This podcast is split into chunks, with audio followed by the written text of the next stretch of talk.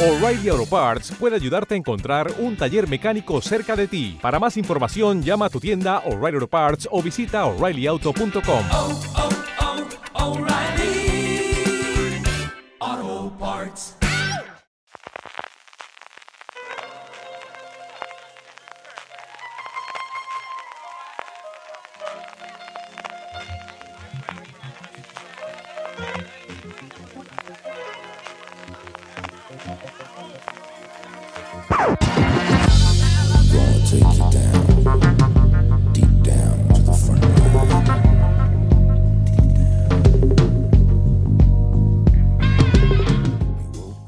Bienvenidos a Streaming, el programa de fuera de series donde cada semana repasamos y analizamos las novedades y los estrenos más importantes de las diferentes plataformas de streaming, canales de pago y en abierto. En el programa de hoy hablaremos del lanzamiento y del precio de Apple TV Plus, de los estrenos criminales que nos trae Netflix, de Mark Strong y su Temple que se inaugura en Sky, de las últimas novedades sobre la cuarta temporada del Ministerio del Tiempo y de Amares para siempre, sí, de Amares para siempre, porque las series diarias también se estrenan en streaming. Además, como cada semana repasaremos la serie más vista por los lectores y de fuera de series a través de nuestros Power Rankings, donde, ojo, spoiler, tenemos una nueva serie en el primer puesto. Y terminaremos con las preguntas que nos enviáis siempre relacionadas con el mundo de las series. Yo soy CJ Navas y tengo conmigo a Francis Arrabal. Francis, ¿cómo estamos? Pues aquí preparando ya la ceremonia de los semi CJ, que es este domingo, la madrugada de este domingo nos llega ya. Y aquí organizando para hacer una gran cobertura de Fuera de Series, vamos a hacer un despliegue enorme para que todos los seguidores de Fuera de Series, los lectores, los oyentes puedan estar con nosotros esa noche, preparando cobertura en directo a través de redes sociales, también a través de la web. Al martes ya, día siguiente, grabaremos, pero el martes estará disponible un gran angular sobre todo lo que ha ocurrido en esa gala. Este año, 100% sin trazas de, de presentador, sobre todo de cómicos, que, cada vez los meten en más líos y, ya los han quitado del todo, ya directamente los han barrido y, y, hablaremos de todo lo que ha ocurrido. Pero sobre todo, CJ, dar una muy buena noticia para los seguidores de Forest Series, todos los que nos estén escuchando ahora mismo, que eh, vamos a tener premios para los que sigan con nosotros la madrugada del domingo 22 eh, de septiembre, la ceremonia de los premios Emmy. Y es que vamos a regalar por cada um, estatuilla que gane una serie de HBO España, vamos a regalar a través de nuestra cuenta de Twitter, de arroba fuera de series, eh, una suscripción, eso, de tres meses gratuitos de, HBO España. Vamos a estar ahí dando premios en la cobertura en directo, CJ. Así que muy buenas noticias, ¿no? Vamos hasta cobertura y hasta regalos, meses de HBO España gratis. Yo ya no, sé qué más vamos a hacer. Esto ya es inmejorable. Pero una gala que sea, eh, que se, bueno, pues la parte de, de, la parte técnica que comentaba Francis no tener presentador, que bueno, yo creo que tiene que ser apasionante si Juego de Tronos mantiene y, y supera todas las, las, estatuillas que ganó en su última temporada de estreno. A ver, el efecto Chernobyl si en Estados Unidos también ha sido el mismo que ha tenido en España. La comedia, si Julia Louis Dreyfus puede ganar hasta el último estatuilla por la última temporada de VIP o hay una nueva reina, yo creo que es una, mmm, desde luego una ceremonia absolutamente apasionante y bueno, pues tiene ese plus añadido, ¿no? Desde que cada una de las estatuillas, como comentabas tú, que gane HBO España, vamos a, sortear a través de redes sociales, siguiéndonos como siempre en Fuera de Series, que sabéis que ahí somos en todas, sea Instagram, sea Twitter o sea, eh, sea Facebook, eh, a través de, de, Twitter sortearemos todas esas eh, bueno, pues, suscripciones gratuitas. A Iremos contando a lo largo de la semana cómo podréis participar, pero eso, animaros a quedaros despiertos esta madrugada de los semi, esta cobertura que haremos en Fuera de Series, si, si sois fanáticos de las series, pero adelantaros ya que vais a tener regalitos, que vais a tener premios en forma de estos tres meses gratis de, de HBO España durante la semana. Hoy iremos contando más cómo, cómo va a ser este, este concurso y cómo va a funcionar. Empezamos con las noticias, aunque dentro de nada pasará a tener su propia sección porque Apple presentaba por fin un poquito más de información sobre su Apple TV Plus, incluido el precio también, eh, Francis. Pues sí, ya teníamos. La semana pasada hubo Keynote, tuvimos allí a Tim Cook, el CEO de Apple, que por fin nos ofrecía datos concretos sobre su servicio de televisión, sobre sus servicios con producciones originales, este Apple TV Plus. Ya sabemos que se lanzará el 1 de noviembre en más de 100 países. CJ, nos queda nada para empezar a gastarnos 5 euros al mes, 4,99, que es lo que va a costar este servicio. Va a tener una prueba gratuita de 7 días y va a incluir una suscripción familiar de hasta 6 miembros. Además, van a dar un año gratuito a todos aquellos que compren nuevos dispositivos. ¿Dónde vamos a poder ver las series de Apple? Pues ya han confirmado que se va a poder ver a través de la app del Apple TV, en iPhone, en iPad, en Apple TV, en iPod Touch, en Mac, en televisores Samsung, LG y Sony, en dispositivos streaming como el Amazon Fire TV y el Roku, además de la web eh, que han hecho de tv.apple.com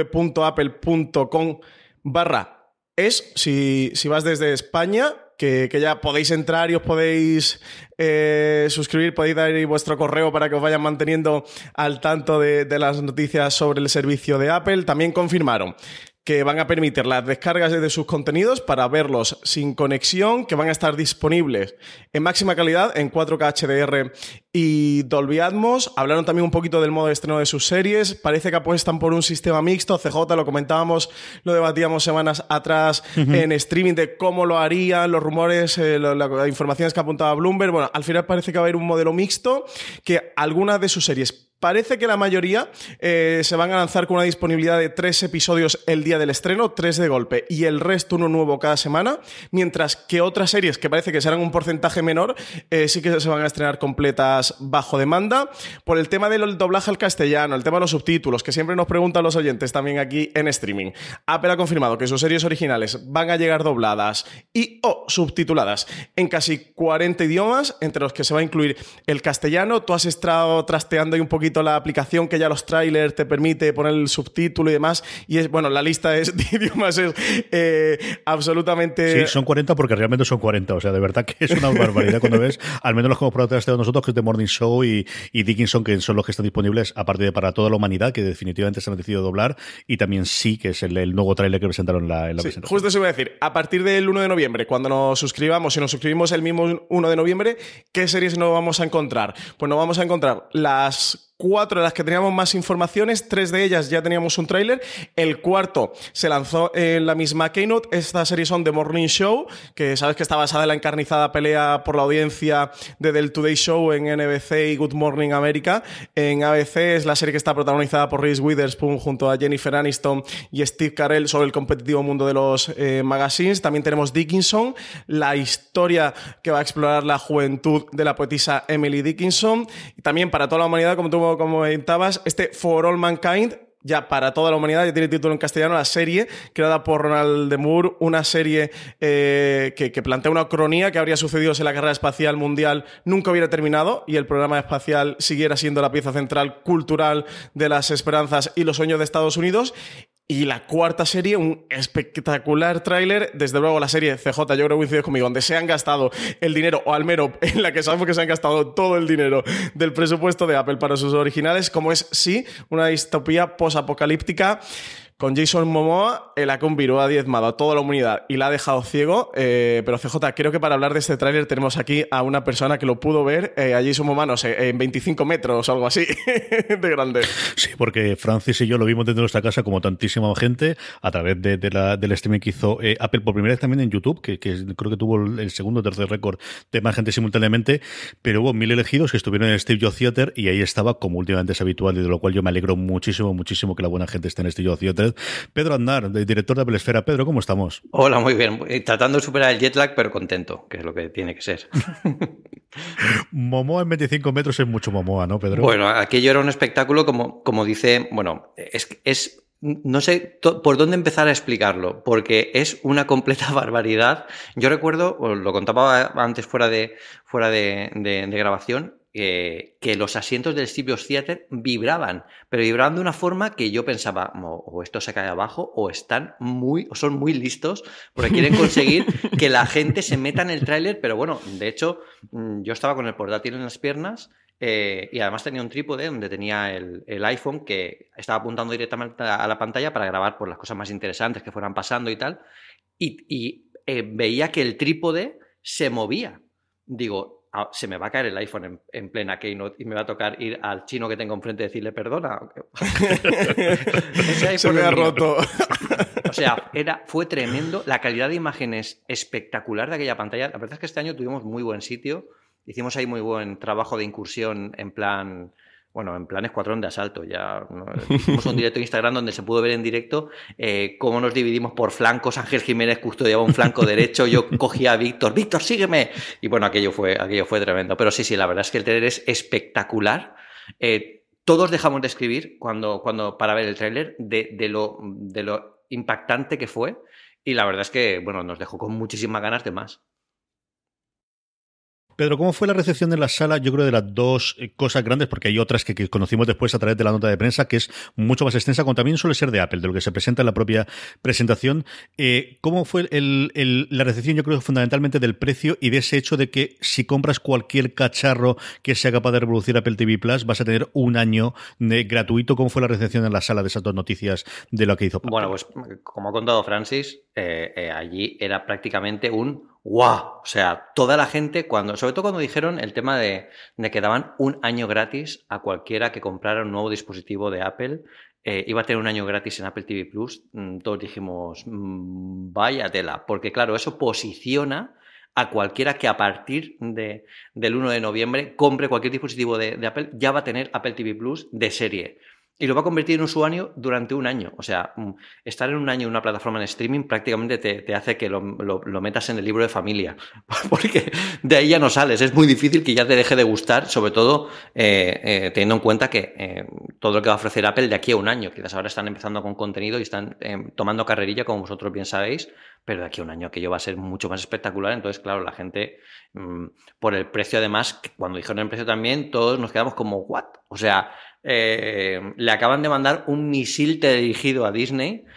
De hecho, eh, esta misma semana, después de la keynote, el, el CEO de Disney, que estaba en la mesa de directores de, de Apple, eh, ha dejado su, su cargo dentro de Apple. O sea, No, no sabía eso, ¿eh? sí, sí, sí. No lo sí. sabía. Sí, sí, con lo que imaginad aquello que empezamos a ver el auténtico Juego de Tronos en la vida real por el tema de las guerras del streaming y, y la verdad es que cada anuncio que hacían de Apple TV Plus era una sorpresa nueva porque el precio sorprendió muchísimo cuando dijeron el tema del año para todos los dispositivos, la gente allí alucinó y eso, claro, mm, dio lugar a muchas, eh, bueno, muchas interpretaciones diciendo que, bueno, pues Apple se va a tomar bastante en serio esto porque está siendo muy agresiva con los precios, que yo creo que era quizás el, el único punto débil que todos veíamos a Apple que Sí. podía, que podía errar el tiro si se iba un poco de precio porque la gente no lo iba a entender.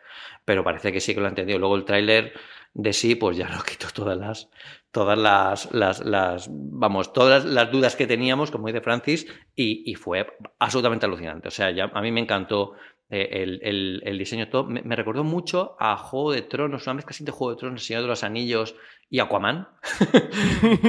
No sé, me, gustó mucho el, el- el ambiente. Yo creo que va a tener, va a ser much- mucha carga de misterio. eh, y, y van a empezar bastante fuerte y lo, y lo bueno es que empiezan ya, que es la otra gran noticia, empiezan ya prácticamente. Sí, Nos sí, queda sí. un poquito más de mes y medio para, para empezar a verlo, lo que es un alucinante, bueno, es alucinante. Sí, desde luego la, la potencia ¿no? de la comunicación de, de decir que es el 1 de noviembre cuando estás a 10 de septiembre y queda nada, un mes y medio prácticamente eh, es mucho y yo sobre todo coincido en el precio recuerdo el gran angular que grabamos cuando en la Keynote por, fue por marzo-abril, ¿no? Sí, por Eh, marzo. que empezaron a contar los primeros detalles de Apple que sí que eh, comentábamos de que quizás pues se fueran a, a ese segmento de precio que en el que estamos acostumbrados a ubicar Apple, ¿no? Que todos sus servicios son muy premium y de un perfil alto y que costará 15 dólares eh, o algo así. Eh, desde luego, se haga un precio muy competitivo. 5 euros al mes es alucinante. Sí que el periodo de prueba gratuito es muy pequeño, que el estándar suele ser un mes. Lo tiene Netflix, lo tiene HBO, aunque Netflix ahora ha empezado a, en países, o en algunos países, a quitarlo y también está trasteando to- con todo esto. Ellos solo van a tener 7 días. El precio es muy competitivo. Es verdad que, que al final eh, denota que se meten en las guerras del streaming eh, de lleno y las guerras del streaming en gran parte pasan eh, por el precio y ellos han venido a luchar. Apple tiene la gran desventaja que no viene con un gran catálogo eh, histórico como si iba a hacer Disney o como HBO Max o la plataforma de NBC Universal otro tipo de plataformas que o bien han comprado catálogo o por ser un- una de las mayor, uno de los estudios clásicos de Hollywood, ya tenían un gran catálogo que aportar, tanto de cine como de series de televisión. Apple sí que tenía este handicap, pero claro, es que por 5 euros tiene un precio muy competitivo, Pedro. Y yo venía también a preguntarte esto, eh, ¿cómo lo visteis ahí en directo? ¿Cuáles fueron luego las eh, reuniones o las charlas o los corrillos cuando eh, salisteis de la Keynote? ¿Cómo veis Apple dentro de esta guerra del streaming? Apple viene de ser una empresa tecnológica que se mete aquí de lleno con una plataforma de streaming en la que tienen contenido original, en el que van a tener sellos eh, perdón, series con su sello propio, con ese sello de Apple eh, TV Plus, y que se va a poner a competir eso pues con Netflix, con HBO o HBO Max ahora en el eh, futuro, con contra Warner Media, con Disney, con Amazon Prime Video, a luchar contra todas ellas y también con este precio. ¿Cómo veis este movimiento? ¿Qué encaje le veis a Apple dentro de esta guerra del streaming? ¿Qué, qué posición creéis a la que tanto Apple quiere aspirar como la que creéis que Apple puede llegar a conseguir? Pues de esto se ha hablado mucho, sobre todo después de la, de la presentación. Tuvimos eh, la, suerte de grabar un podcast en el, en el podcast estudio dentro del Apple Park. O sea, entramos dentro del anillo del Apple Park. Hay una sala que supera los límites de la imaginación, donde había micros y todo el tipo de hardware, mm, comida, aquello era, era muy bonito, todo, todo muy perfecto.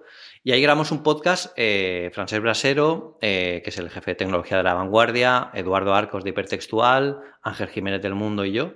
Y estuvimos comentándolo en un podcast que dimos en tres partes, nada más acapar la keynote, o sea que era, era todo como muy fresco. Y, eh, allí lo que dijimos un poco es que no sabemos muy bien, eh, eh, lo que pensábamos antes de la keynote era, bueno, pues a ver cómo convencen a la gente para que se suscriba y lo que decíamos después es, ¿quién no se va a querer suscribir? Porque claro, mm, entendemos que los contenidos, como tú dices, son muy distintos. Quizá se, la gente entienda más una suscripción a Disney porque claro, tienes la baza de que tienes muchas series infantiles, que eso, mm, la, la, vertiente familiar siempre atrae mucho a la gente con, que tiene hijos o nietos uh -huh. o sobrinos para, para, tenerlo en casa. Pero también está la parte de, series de alta calidad como tiene Disney, eh, perdón, como tiene eh, Apple. Eh, también va a tener cosas de barrio va a tener contenidos infantiles, con lo que está muy bien. Por ese precio casi es un precio por impulso, que además va a estar en, todos los nuevos dispositivos. Y sobre todo porque parece que Apple va a cuidar mucho a los creadores. Yo allí estuve, estuve con cuatro ojos a ver si veía a una estrella que, que hubieran invitado a la presentación. Esta vez ha sido más difícil encontrar a gente porque, a pesar de que la keynote fue más corta, eh, había muchísima gente antes y después de la presentación y era muy difícil ver si invitaban a alguna estrella. A mí no me suena que, que, estuviera nadie por allí, pero sí que es cierto que eh, han, hecho mucho hincapié y luego en las conversaciones con gente, eh, incluso de la propia Apple, nos decía que quieren cuidar mucho el tema contenidos. Por supuestísimo, están preparando cosas que van a venir mucho más fuertes. O sea, esto del el anuncio del precio y el lanzamiento eh, es solo un, un, primer paso. Desde luego van a venir con muchas más sorpresas de aquí, seguro, a que salgan al, público y van a cuidar casi sus contenidos como si fuera otro producto más, que yo creo que es lo que tiene que hacer Apple, lo que hace con todo lo que, lo que anuncia y lo que saca. Con lo que hay que tener un, un, buen. Eh, tener mucho en el radar para ver, para ver cómo van, quieren hacer en el futuro. Yo, muchos pensamos eh, que quizás Apple no quiera ser eh, una Netflix al uso. O, eh, quizá quiera ser más una HBO, cuidar más los contenidos, uh -huh. entendiéndose en el sentido de que quiere cuidar más los contenidos, quiere eh, controlar más el mensaje que da como, como plataforma. Eh, y sobre todo porque, claro, tienen los grandes creadores que son prácticamente los intelectuales en todo esto, en el mundo este de, de, de los, de lo, del medio audiovisual y, y, tiene contenidos, pues eso, que va a ser, van a ser bastante potentes. Y ya os digo que en una keynote como esta o una keynote como la de la conferencia de desarrolladores, si os acordáis, también vimos el primer tráiler de Para toda la humanidad, lo vimos al empezar la keynote de desarrolladores. Que claro, fueron inteligentísimos en poner un tráiler de ese tipo a un público que eminentemente es muy techy sobre la llegada del hombre a la luna, pero que llegan realmente los rusos, no los americanos. O sea, todo está muy medido, tienen controlado muy bien los pasos que quieren dar aunque a veces nos parezca que van eh, dando eh, los pasos demasiado rápido, quizá por la, premura de que Disney va a salir ya, ellos tienen que estar también ahí en esas conversaciones, pero desde luego eh, quizá no sean el ejército más grande, pero son el que tiene muy buenas armas, o sea que hay que estar muy atentos y el precio yo creo que acabó de hacer que muchas cabezas se giraran hacia ellos cuando pensaban que Apple era otro segmento o quizá no competía en la misma liga. Pedro, tenemos ya cuatro trailers de las series. Tenemos la confirmación pues, de cosas, por ejemplo, de, de, una serie infantil de los creadores de Barrio Sésamo, de que Oprah Winfrey vuelve a retomar su club de lectura de esta, en este momento de una forma internacional, varias películas que ha comprado. Eh, la nota de prensa nos ha ampliado muchísimo más la información sobre series que van a llegar el 1 de noviembre y algunas después, incluida la de Samalayan que ya conocíamos, o esta basada en el mundo del podcast de Octavia Spencer. ¿Y Fundación para cuándo, Pedro? Pues lo pregunté allí. ¿Y qué te dijeron? Cuéntanos, ¿nos puedes dar alguna exclusiva de cuándo va a llegar esto? Lo, pregu- lo pregunté allí y, y claro, es como cuando pregunto que qué va a llevar el iPhone 12. Pues, pues me miran y, y de- en eso siento como que un francotirador me, me apunta a, a la pierna, ¿sabes? Para dejarme cojo este pero no matarme. Llevádselo. Mm, No, no contestan, evidentemente. No, no pueden contestar a, a- a ninguna de esas preguntas, pero bueno, eh, no sé, es, es algo que tiene que llegar, porque, porque, no sé, está todo pillado ya, pero o sea, los actores, el director, la, se sabe. Lo que sí que dijeron allí, no específicamente por el tema de los de los de, fundación, es que claro, cosas como eh, la producción cinematográfica no pueden ocultarla. Porque si no pueden Mm. ocultar que de una cadena china saquen un molde del iPhone 11, pues imaginaos con lo bocazas que lo son los actores, los directores, los productores. Los, y los todo. representantes, Los representantes. contratos y Que además- revalorizando a talents. Claro, tú tienes sí, a un Hollywood es muy complicado para eso. Claro, tú tienes a un representado que va a trabajar para Apple y lo, lo último que quieres es callarte. O sea, no te quieres callar. Eso es imposible, por mucho NDA y todo lo que quieras. Y luego dices, ay, pues se me ha escapado, perdonad. Y ya está. Pero ya, los- ya está el mensaje en, en la calle. Entonces, claro, eh, bueno, eh, llegará tarde o temprano. Lo que pasa que, claro, lo que sí que dicen es que, evidentemente, seguramente todo lo que se sepa, se haya rumoreado de actores y directores, va a llegar, pero están en un proceso pues, de terminar quizás, eh, de, de cerrar el proyecto para co- poder comunicar algo más serio, o quizás esperan tener ya los trailers, porque ahora ya tenemos un canal exclusivo de trailers, tanto en Twitter como en. YouTube. Eh, el propio Tim Cook dijo que, durante estos últimos días iban a salir más, o sea, estos últimas, estas próximas semanas iban a salir también, iban a ir saliendo más trailers, o sea que no, no van a hacer falta grandes eventos como Keynotes para presentar eh, los trailers, simplemente irán saliendo en los canales adecuados para ello. Yo creo que la página web que tienen dedicada a Apple TV se irá completando con todo eso. Sí, todavía nos queda por ahí Amazing Stories, Little America, Little Boys, que es la que está JJ Abrams detrás. Todavía hay muchas series de las que ya sabemos algo, que sabemos el proyecto, o actores que están involucrados, o, o creadores, eso, pues de la talla de Spielberg o Abrams, que, a ver si nos van contando más- algo más los próximos meses. Yo entiendo, ¿no? No sé vosotros, CJ, y también qué opináis vosotros sobre ello. Si van a intentar tener al menos un estreno eh, al mes para ir teniendo novedades de catálogo y refrescando el catálogo más allá de estas cuatro series con, las que parten de salida. Bueno, yo creo que sí que saldrán con más de, estas últimas cuatro series de aquí. eh, De hecho, queda de mes y medio de, del lanzamiento oficial. eh, es muy raro que salgan solo con estas cuatro cosas. Yo creo que tendremos más confirmaciones. mm, Yo creo que iremos incluso a un ritmo de cada vez más trailers por semana hasta llegar a la, a la- fecha de la presentación. Y es cuestión de tiempo que veamos cómo esto se va. Todas la- las piezas del puzzle Apple TV se van completando hasta llegar a la presentación que no será el catálogo completo que eh, quizás esperábamos hace un año cuando empezamos a hablar de este servicio, eh, porque no lo tienen preparado aún, eh, les ha pillado todo esto un poco quizás a contrapié, pero sí que va a ser bastante completo y van a tener las grandes series o alguna de ellas para, para poder completar el, el caramelito este de Apple TV, que además tiene días de prueba. O sea, es que eh, lo han hecho un poco para que empieces a morder la manzana. Yo creo que el modelo va a ser una a la semana a partir de finales de este año, primero del año que viene. Es cierto que también tienen esta parte de las pelis, que tienen las partes de los documentales, que yo creo que son las que van a poner de golpe. Ese documental que tenían sobre las casas maravillosas que sonaba a, Johnny I por todos los lados, ese yo creo que lo pondrán de golpe. Yo creo que la serie documental la pondrán toda de golpe. Pero yo creo que tendrán un estreno gordo, gordo al mes, muy rollo eh, Movistar Plus para entendernos, y luego un estreno de algo, al menos, a ver si se quedan con los viernes. Los domingos al final es el día de HBO en Estados Unidos, los viernes es el día de Netflix. No sé si pelearán por quedarse el sábado o por quedarse el jueves, pero yo creo que eso sería una estrategia pensando desde fuera. Yo creo también el, sentido que vaya a Disney. Yo creo que la idea será tener al menos un estreno gordo, sabiendo además que no tienes catálogo, que el catálogo te lo tienes que crear tú solo. Y sí que por las compras que ven en la nota de prensa están comprando mucha cosa indie. Van a comprar una película del Festival de Sundance y de, de Toronto llama Hala, que es de, de una adolescente musulmana. Es decir, que van a empezar a hacer mucha cosita independiente para, poder comprar. Yo creo que al final acabarán eso de ahí.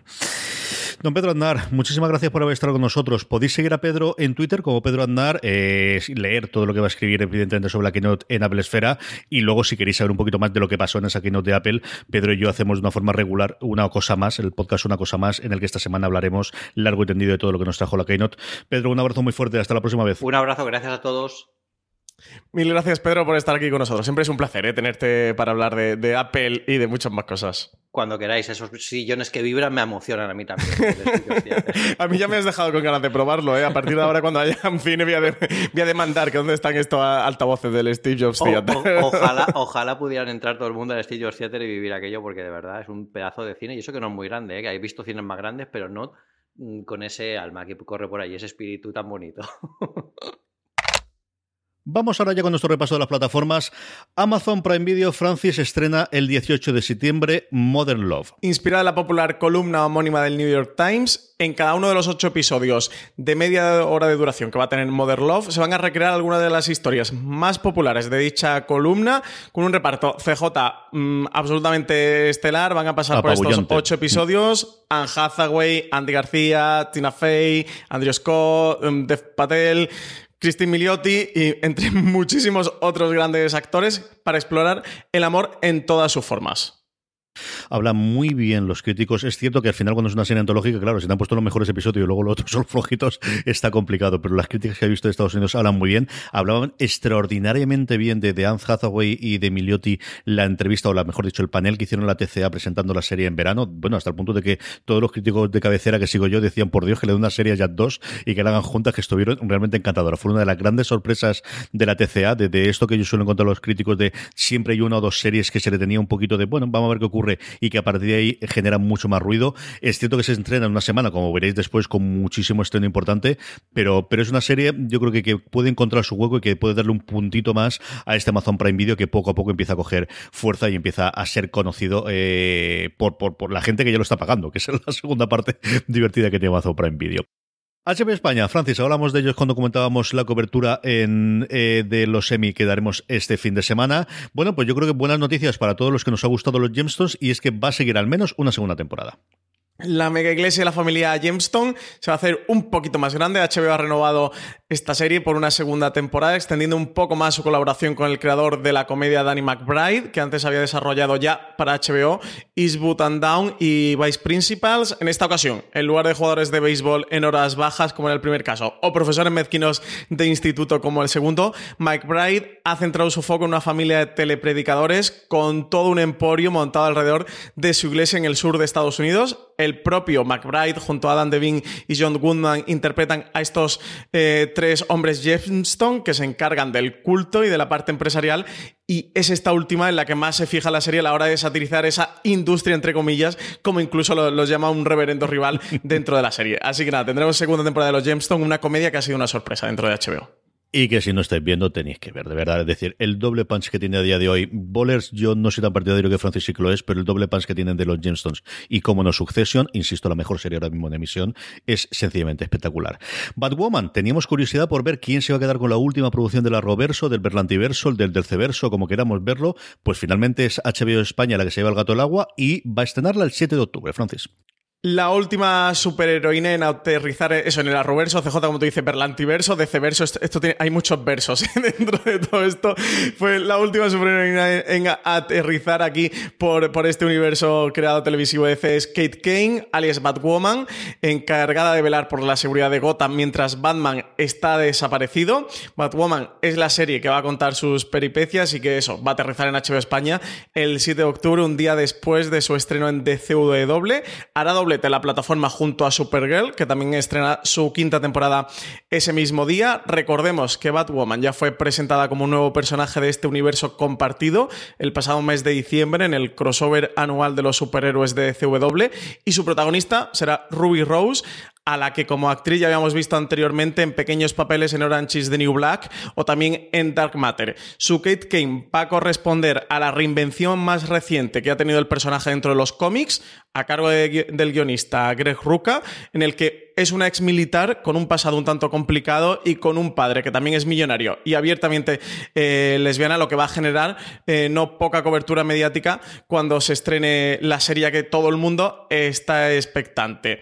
Eh, Kate va a decidir dentro de la serie vestir el traje de Batwoman ante el misterioso abandono de Bruce Wayne eh, de Gotham y esto pues la va a llevar a enfrentarse a una villana aún más misteriosa que va a ser Alice con una estética de personaje de cuento de hadas y que oculta más de un secreto.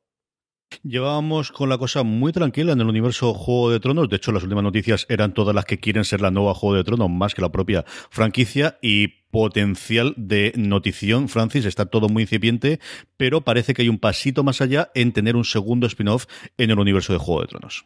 Pues esto parece que George R.R. R. Martin está trabajando en un segundo spin-off que contaría el origen de la casa Targaryen, de la que Daenerys eh, fue su última descendiente. Según adelantaba Deadline, que ha sido quien, ha dado la exclusiva, eh, aún sin confirmación oficial por parte de HBO, tengamos esto en cuenta, la cadena estaría cerca de dar luz verde a la grabación de un episodio piloto en base a este trabajo de George Martin, que ya estaría desarrollado y que tendría un primer guion pero eso primero tendría que aprobarse eh, la grabación y luego ver si ese piloto tiene o no potencial para que siga adelante eh, como serie. En esta ocasión, Martin ha contado con la, con la colaboración de Ryan Condal, co-creador de la serie de ciencia ficción Colony, y esta nueva serie, sin título definido por el momento, estaría basada en el libro creado por el propio George R. R. Martin, escrito por él, Fuego y Sangre, que el autor publicaba el año pasado en torno a Navidad y que situaría su acción 300 años antes de los eventos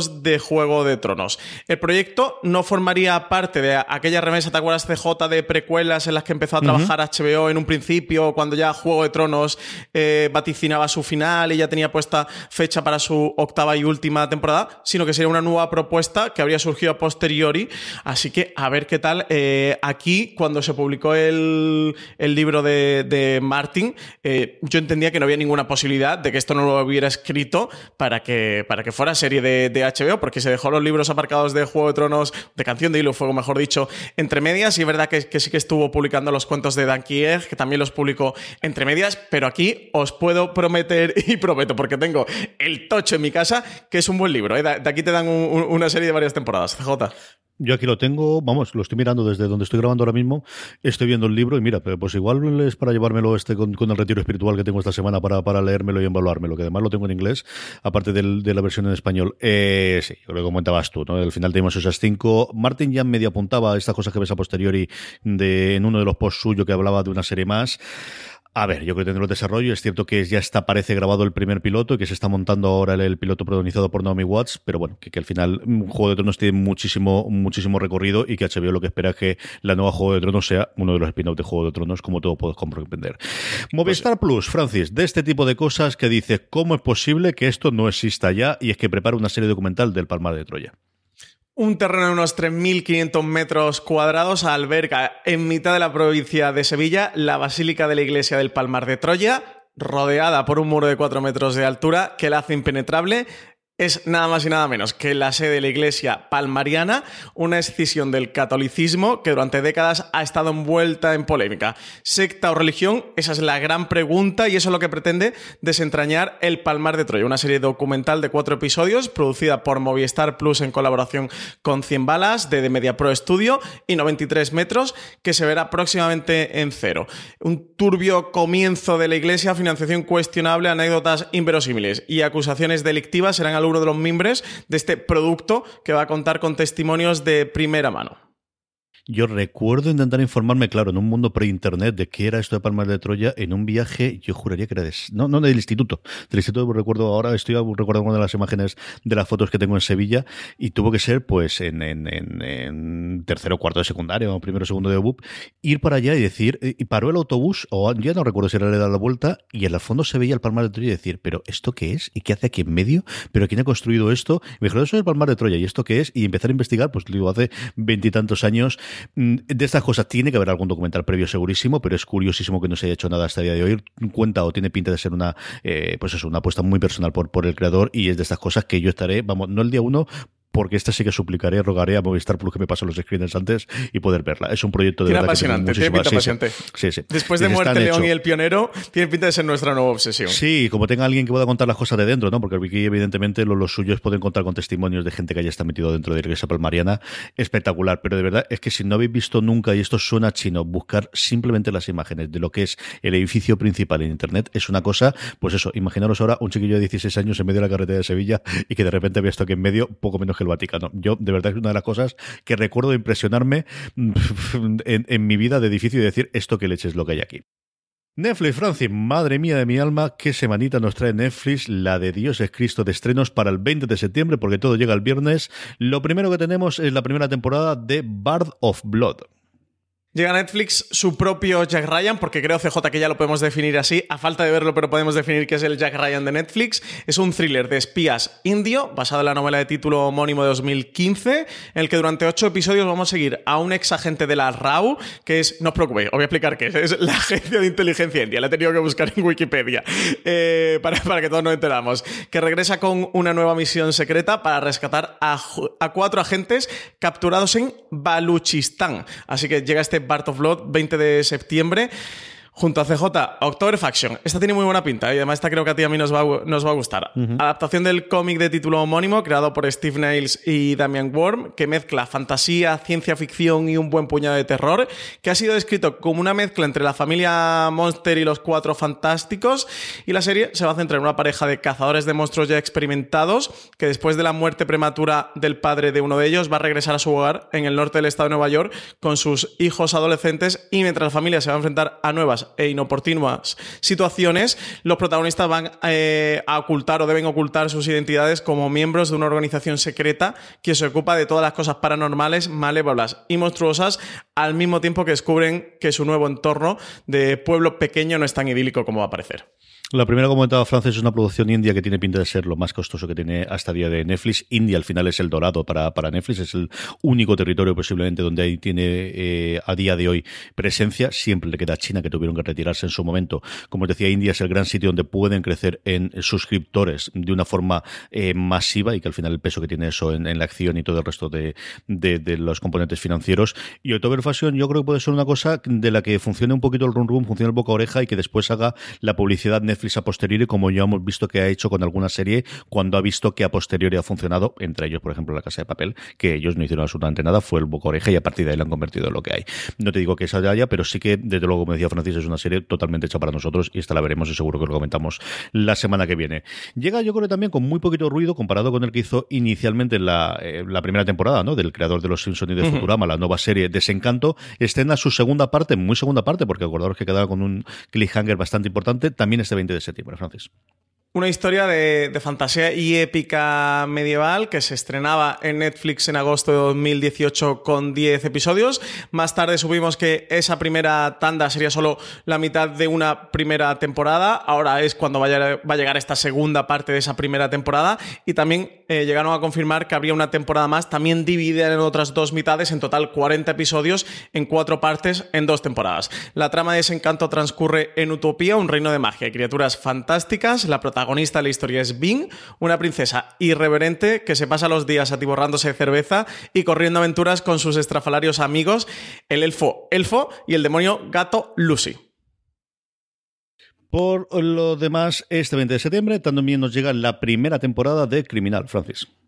El 20 de septiembre, evidentemente, se- estrena, llega este Criminal, la primera serie transeuropea de Netflix en la que participan equipos creativos de Reino Unido, España, Alemania y Francia. Serán 12 episodios, 3 por país, que tendrán como nexo común eh, su localización. Todo va a suceder en la sala de un mismo interrogatorio. Carmen Machi, Inma Cuesta y Eduard Fernández son los sospechosos de las tres historias independientes de España, escritas por Alejandro Hernández y Manuel Martín Cuenque, dirigidas por Mariano Barroso. Frente a ellos se pondrán Emma Suárez y Álvaro Cervantes, que van a dar vida a los policías, que tratarán de sacarles toda la verdad. Completan el reparto español Jorge Bosch, José Ángel Ejido o Nuria Mencía, entre otros. En cuanto a los británicos George Kay y Jim Phil Smith, además de responsabilizarse de los guiones de su país, son quienes han ejercido de showrunners para dar cohesión total al proyecto y en sus episodios veremos actores como David Tennant y Haley Atwell como principales reclamos.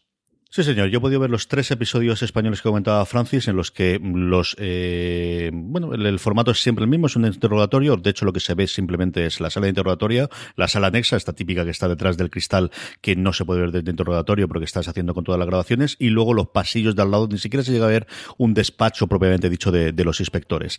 Tenemos a Emma Suárez en un papel maravilloso. Yo es cierto que tengo una debilidad por esta mujer de toda la vida, ha sido siempre uno de, las actrices fetiche para mí desde que la vi en las cosas que hacía los 80 y los 90, eh, y creo que hacía un, un papel como nunca le habían dado a ella. Yo creo que está extraordinariamente bien de mujer dura, de mujer que ha pasado absolutamente por todo, que ha visto absolutamente todas las cosas en la investigación. Y luego yo creo que tiene el gran acierto y que es lo que puede funcionarle de cara a posibles temporadas, de tener pues a tres monstruos de interpretación como Cameron Machi, como Emma Cuesta y como Eduard Fernández, haciendo de los acusados en cada uno de los tres episodios.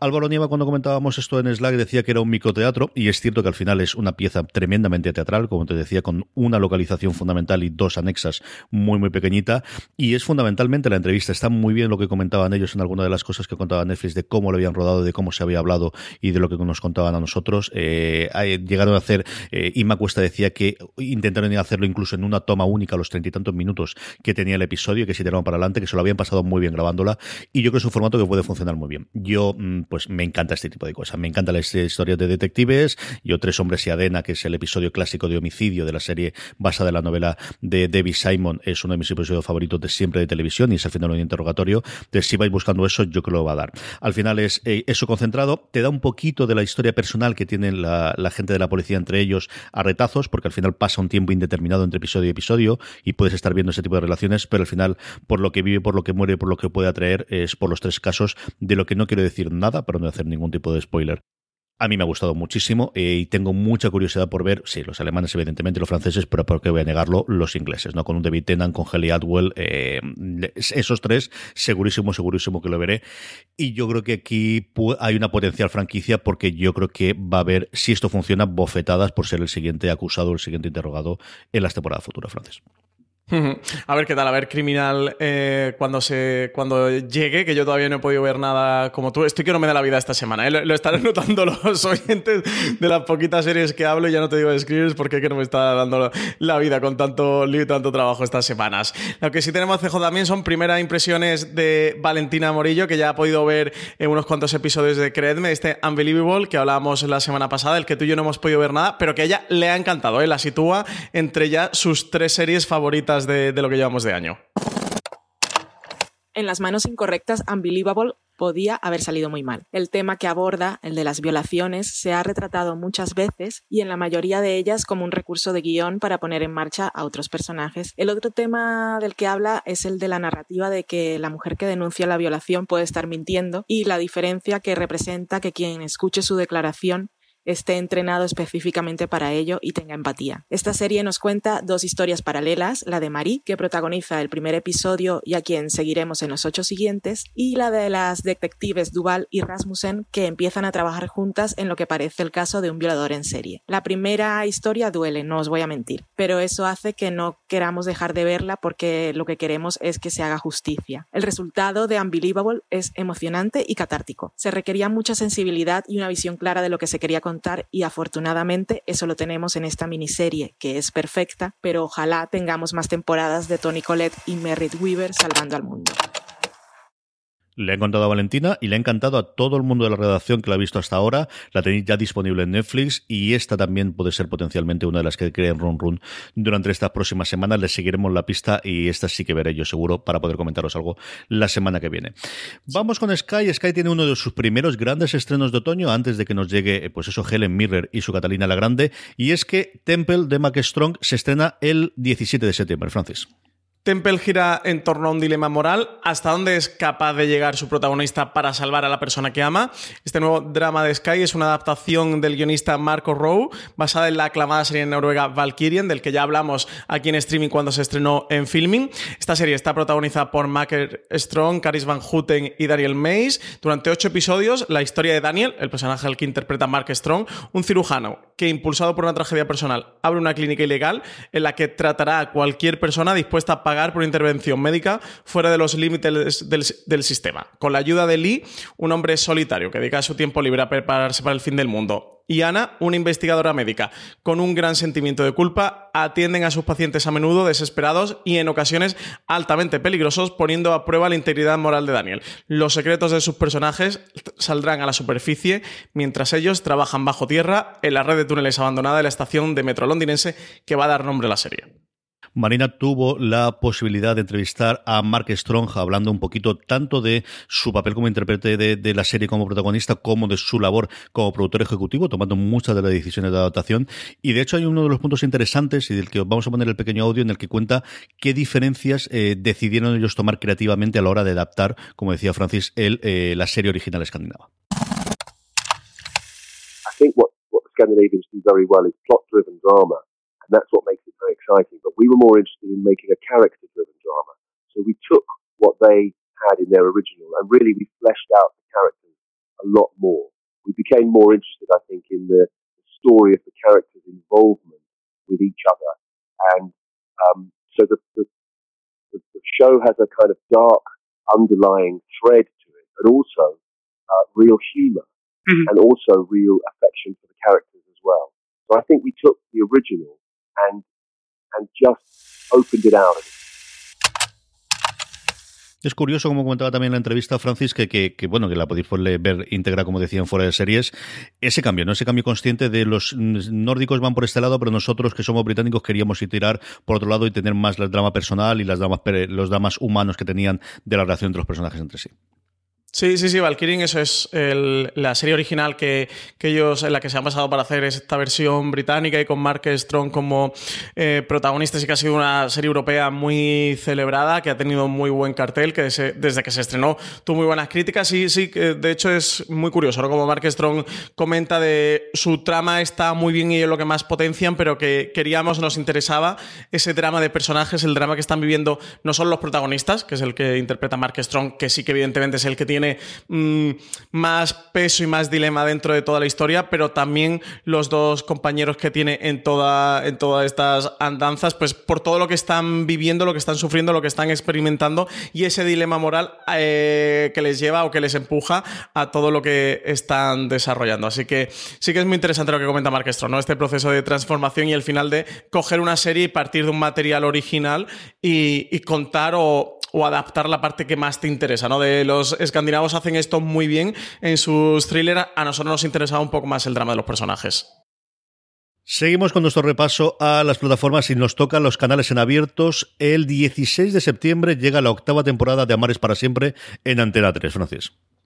Producida por A3 Media Televisión en colaboración con Diagonal, estrenan octava temporada CJ, siendo la serie más vista de la temporada, supera ya los 1600 episodios y continúa encandilando a la audiencia. Tiene como grandes novedades para esta nueva temporada David Janer y Adriana Torrevejano entre las nuevas incorporaciones que van a formar parte del elenco. Momentos de convulsión y ambiente revolucionario se espera para esta nueva temporada en una España asomándose a la modernidad. Pero CJ, creo que tenemos con nosotros a, a nadie mejor eh, para hablar de Amares para siempre. Don Moja González Santolaya, ¿cómo estamos, querido?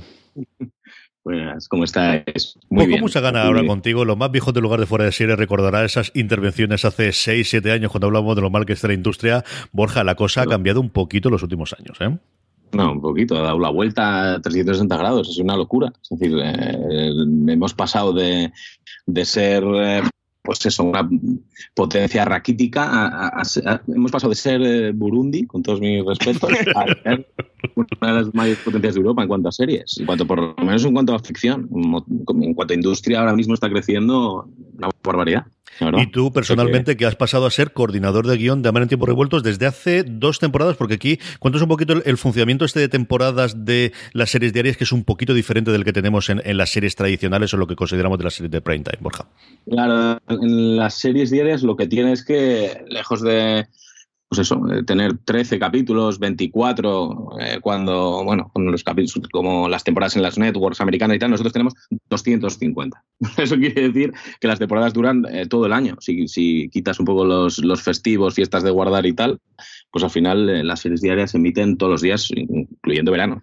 Entonces, eh, pues sí, se puede decir que una temporada acaba un día y al día siguiente se emite la otra, solo que los tiempos de preparación y grabación, eh, bueno, son diferentes, entonces nos da tiempo a de pues, cada año tener un tiempo para preparar una temporada nueva.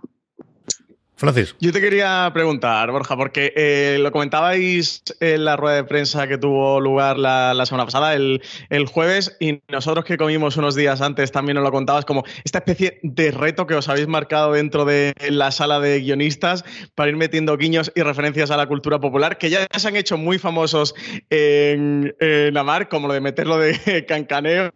Eh, cuéntanos un poquito qué, así sin spoilers, pero ¿qué vamos a poder tener esta temporada? ¿Qué, ¿De qué tenemos que estar pendiente, que tenemos que estar por ahí. Que alguno nos comentaste, que yo no me atrevo a comentar por, por, no hacer spoiler, pero si nos puedes contar un poquito de qué puede esperar la audiencia de, en esta octava temporada de Mares para siempre.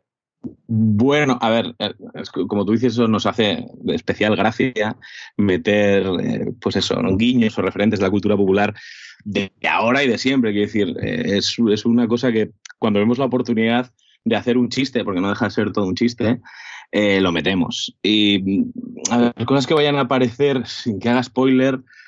Eh, bueno, los capítulos de Navidad eh, van a hacer referencia, una de las tramas, van a hacer referencia a una película navideña por excelencia, igual mi película navideña favorita.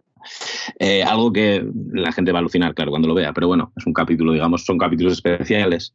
Luego, hombre, puedo decir que tendremos una. tenemos referencias a los Goonies. es que me da vergüenza esto. ¿eh? está chalado, estáis hablando del año 76, 77. Bueno, vamos a tener referencias muchísimo a la cultura popular, a cosas que, que nos gusta y, y, es un poco, como tú decías, un, un reto, es un bonito reto para el espectador que lo vea y lo identifique. Es como, es como otro pacto de lectura con otro tipo de espectador que quizá no es el espectador de siempre de amar, que igual es más mayor, que esto es para la gente joven que nos ve mucho y, y, precisamente por eso lo hacemos. Porque hicimos un par de ellos el año pasado, eh, pusimos a Anabel Alonso eh, recordando el personaje de Dory de, Buscando a Nemo y tal. Y claro, eh, tuvo tanto repercusión que dijimos, vamos a seguir haciéndolo. Y entonces, bueno, pues a ver, a ver lo que se encuentra la gente. Yo, va a haber cosas, va a haber cosas interesantes. Bueno, yo te quería aquí hacer una encerrona directamente eh, en, en, directo, Borja, que es que metáis un guiño, que metáis una referencia afuera de series. O sea, eh, esto tiene que por ahí aparecer. ¿eh? Yo te lanzo el reto. Tarde vas, majo. Tarde vas. ¿Hay, ¿Hay, ya cosas? ¿Se está, ¿Se está preparando? Sí, sí, sí, por supuesto. He de decir, bueno, eh, ya hay cosas. Ya no, no, puedo desvelar mucho, pero. Eh, o sea, podemos, podemos dar la exclusiva. Tiene mucha presencia, Málaga la tendrá. Y eh, bueno, decir que nombres de algunos componentes de fuera de series eh, estarán. Serán personajes, por supuesto, pero serán personajes. ¿Podemos dar, Borja, la exclusiva de que fuera de series va a aparecer en la octava temporada de Amares para siempre? Eh, damos la exclusiva, se tiene. bueno, pues invitamos a todos los oyentes que, que vean todos los días Amares para siempre, eh, de lunes a viernes, que además ahora también está este año en el A3 Player Premium, en el lanzamiento de la plataforma de A3 Media, a que pillen el guiño y CJ, digo yo, que quien primero nos, la, nos mande por Twitter eh, que haya pillado el guiño afuera de series, habrá que mandarle algo, ¿no? Unas camisetas de fuera de series, unas tazas, algo habrá que hacerle, ¿no? Pues nada, desde ya luego lo. Que sí, desde luego que sí. Convocamos, convocamos aquí que pilléis la referencia en Amares para siempre y que nos la mande por Twitter, por arroba fuera de series. Eh, le mandaremos un regalito de, de, fuera de series por pillar ese guiño eh, dentro de Amares para siempre. Que nos hace mucha ilusión, ¿eh, Borja? Que lo sepas. Genial, genial. No, no, a mí, a mí más ilusión me hace a mí eh, complaceros de esta manera, fuera de series. Por Dios.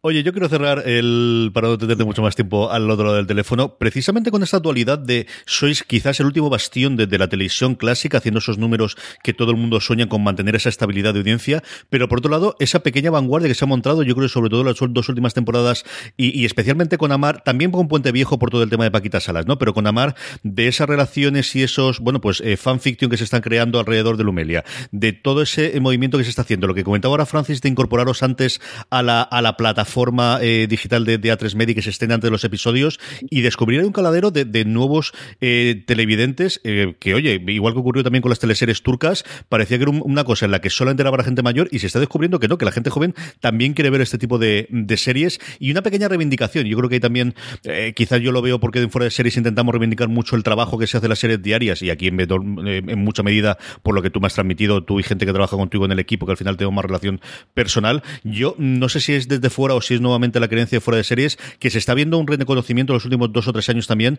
del trabajo que se hace en las series diarias en España, Borja. Hombre, yo creo que es. Eh, iba a decir que ya era hora, ¿no? Pero bueno, es, es muy difícil porque un vamos a decirlo así, un género tan denostado como el culebrón, ¿no? y siempre ha sido así un culebrón, y es como de una manera despectiva, pues no ha llamado la atención de mucha gente, pese a que lo piensas y, y tanto como por Amar o por El secreto de Puente Viejo, incluso otras diarias han pasado todos los actores de España. Lo que pasa, y yo creo que sí que es cierto, es que de unos años a esta parte eh, nos hemos dado cuenta bueno, yo creo que todo el mundo, ¿no? Se da cuenta que, que había que innovar, porque ya no, ya no- esto ya no es la televisión de hace cinco años, es que ahora compites, y lo decía ayer en la rueda de prensa, compites con, con cualquiera que encienda el ordenador, ponga Netflix, Ama- Amazon Prime Video, ponga HBO, quiero decir, habrá YouTube, compites, eh, el, el abanico se ha abierto. Con lo cual, e- esas series que ahora tú puedes ver en cualquier plataforma, en cualquier OTT, eh, tiene una narrativa y una manera de contar las historias y una duración que, eh, bueno, es completamente diferente a lo que nosotros tenemos. La narrativa de, de una serie diaria normalmente suele ser lenta, pesada, tediosa, son gente hablando durante muchas, eh, muchas secuencias. Que al final es eso, ¿no? Son gente hablando de sus sentimientos, en el fondo, muy brocha gorda.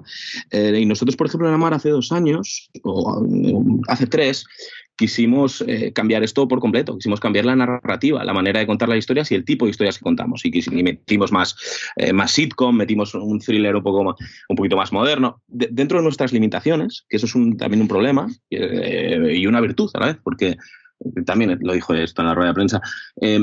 Eh, es lo que nosotros nosotros no podemos hacer cosas que hace una serie un, en prime time o una serie para una plataforma no lo podemos pero precisamente podemos hacer cosas que esas series no pueden hacer como es tener eh, 250 capítulos para eh, pues eso para trabajar mucho un personaje para dotarle de complejidad eh, para ahondar en sus conflictos. Podemos hacer una serie de cosas que de repente el espectador eh, bueno, lo ve como novedoso. Quiero decir, el envoltorio cada vez es mejor, es más bonito, es, más cómodo para el espectador porque las secuencias duran menos, tiene más ritmo y tal, y a la vez eh, entra en un código diferente de decir, bueno, igual no tengo que tener secuencias de, de- ¿no? de acción, o en el thriller no tengo que tener acción, o en el amor no tengo que tener estas cosas, eh, cuatro retazos para enterarme en una relación. Igual puedo eh, buscar algo, ver algo que se asemeja más a la, a la vida real en cuanto al tiempo, ¿no? Y una vez que el espectador entra en ese código, eh, yo creo que sale, sale reforzado cuando ve, por ejemplo, nuestra serie. Porque, como digo, tienes la posibilidad de coger eh, los elementos de las series de ahora de fuera, es decir, ritmo, la, factura, más o menos, ¿eh? todo esto lo digo con pinzas, pero a la vez entrarte en, un, bueno, en, un- en una manera nueva de ver historias. Y esto está pasando, que la gente joven está entrando en esto. Las series turcas están siendo un boom. Bueno, nosotros hemos tenido la gran suerte de que la pareja de Luisita y Amelia eh, haya funcionado tan bien en la comunidad de internet hasta el punto que se ha creado un universo fandom alrededor eh, difícil de manejar porque al final no puedes saber, eh, hay que andar ¿no? con pinzas de ver qué es lo que haces y, y- y qué no pero, mm, pe- pero es que es, es muy bonito es muy bonito haber acercado una serie como esta tan longeva de tantos años que ha, bueno, que era una serie muy, de- muy, muy par, de color pardo, no sé, o sea, color sepia. Y ahora yo creo que ahora tiene muchísima luz y muchísimo ritmo y, y, bueno, pues nosotros estamos muy orgullosos de lo que estamos haciendo. ahora. Pues querido, un abrazo muy muy fuerte, que vaya de verdad muy muy bien esta eh, octava temporada ya de Amares para siempre y nos vemos dentro de nada y ya contaremos más cosas también sobre esto. Un abrazo muy fuerte, Borja. Un abrazo para todos y gracias por el apoyo que nos dais siempre. Un abrazo enorme, Borja. Hasta luego. Pues de Antena 3 saltamos a Televisión Española y es que por fin hemos podido ver algo de Malaca. Francis, yo he visto los dos primeros episodios que están en Televisión Española la semana pasada. Tú has podido ver el primero y, hombre, a mi final como malagueño de pro, cuéntame qué te ha parecido al menos el primer episodio de Malaca. Pues he visto el primero eh, y tengo mis pros y mis contras, ¿eh? Tengo mis pros y mis contras. Eh, creo que hay algunos actores como eh, principalmente Salva Reina y, Maggie Cibantos, eh, también el personaje que la actriz que hace de la Tota, Laura Baena, que, creo que están muy bien. Hay otros que me han parecido más flojitos y, me sacaban. Y, y con el... Creo que el guion quizás es lo mejor que tiene la serie, al menos eso, solo es el primer episodio, solo he visto el primero, necesito ver más para tener una opinión bien formada. Pero el guion me ha parecido lo más potente de la serie, la dirección me ha parecido de lo más flojo. Había algunas partes mm, que, me rechinaban mucho dentro de, toda la historia creo que la serie baja el nivel. Y bueno, mm, creo que al final es eh, los creadores son Daniel Corpas y Samuel Pinazo. Creo que se queda en una cosa entre. No, sé si tú lo ves así, ¿eh? Pero una especie de, de Wire, pero en vez de Baltimore, Málaga y de un. eh, de Shield también con este personaje, este protagonista antihéroe que es el, el personaje de, de Salva Reina, que creo que cuando intenta ser esas series o cuando va por ahí, eh, es una serie mejor. Creo que tiene otras partes en la que no tiene bien claro qué quiere contar más allá de la trama principal, que es una trama de un policía corrupto, eh, con el tráfico de drogas en la Costa del Sol, principalmente enfocado en, la ciudad de Málaga, en la, capital. Pero eso, creo que hay partes que más allá de, eso que sabe que está contándote esa historia con un se, parece como un secuestro, una desaparición que hay entre medias, creo que no tiene muy, muy, muy claro el tono, la serie que, que quiere ser. Eso, cuando le veo más los mimbres de, de, de Wire y Baltimore, la serie es cuando más eh, me ha gustado. Voy a ver el segundo, a darle una oportunidad a, eh, a, ver qué tal. Y bueno, pues retrata, como suele pasar en las ficciones, un mundo de Málaga de Lampa que no existe como tal.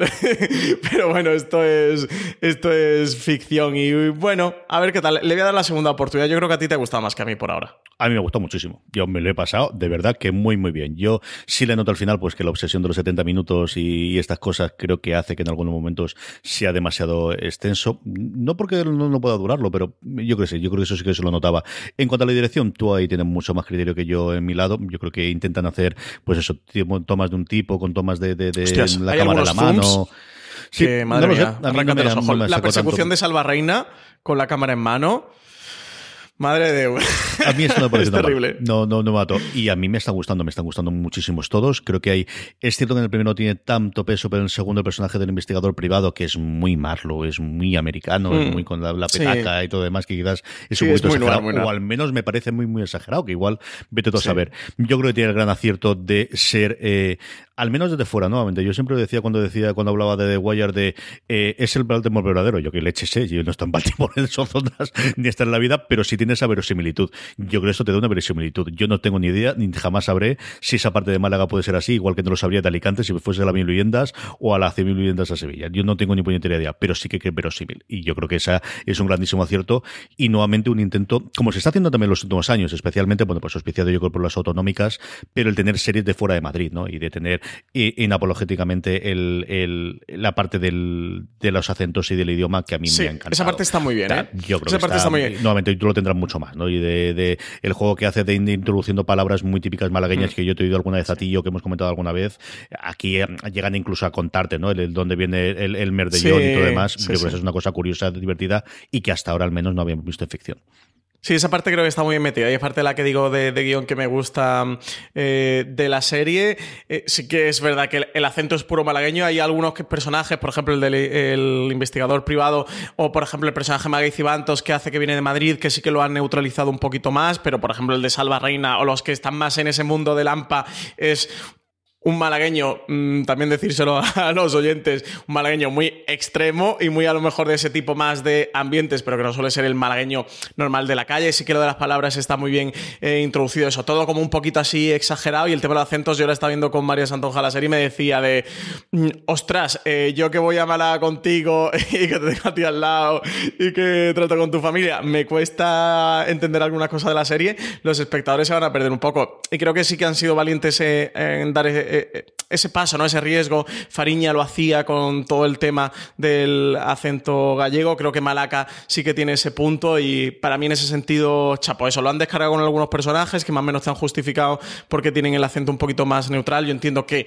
eh, un malagueño muy cerrado. Y eso que os digo, que además no es el malagueño de la calle mmm, normal, sino más así como muy de barrio, muy cerrado, muy de ciertos mmm, mundos dentro de, mm, de, Málaga. Puede ser más difícil, eh, pero en cualquier caso sí que alabar esto porque, porque me parece también un signo de mostrar esa España plural, ¿no? De que no todas las series eh, se ambienten en Madrid o si es una España neutral, sea una España madrileña y que, que, sí que vayan saliendo y hagan eso, pues series como Fariña o series como, como Malaca. En ese sentido sí que me ha gustado Como todo al final, yo lo veo desde un punto de vista eh, muy cercano y al final, pues lo que tú dices de Baltimore. A nosotros eh, de Wayne nos parece lo más y, y de Baltimore para nosotros eso es de Baltimore y luego el que sea de Baltimore seguro que verá cosas muy diferentes o cosas que no son así o que están muy exageradas. A mí eso me pasa mm, con Malaca, pero bueno, tampoco quiero entrar en el punto esto de, de criticarlo, ¿no? Porque al final es una serie, es una ficción, es un relato que se está construyendo, eh, no es un documental sobre Málaga. Entonces, bueno, pues mm, todas las licencias que se quieran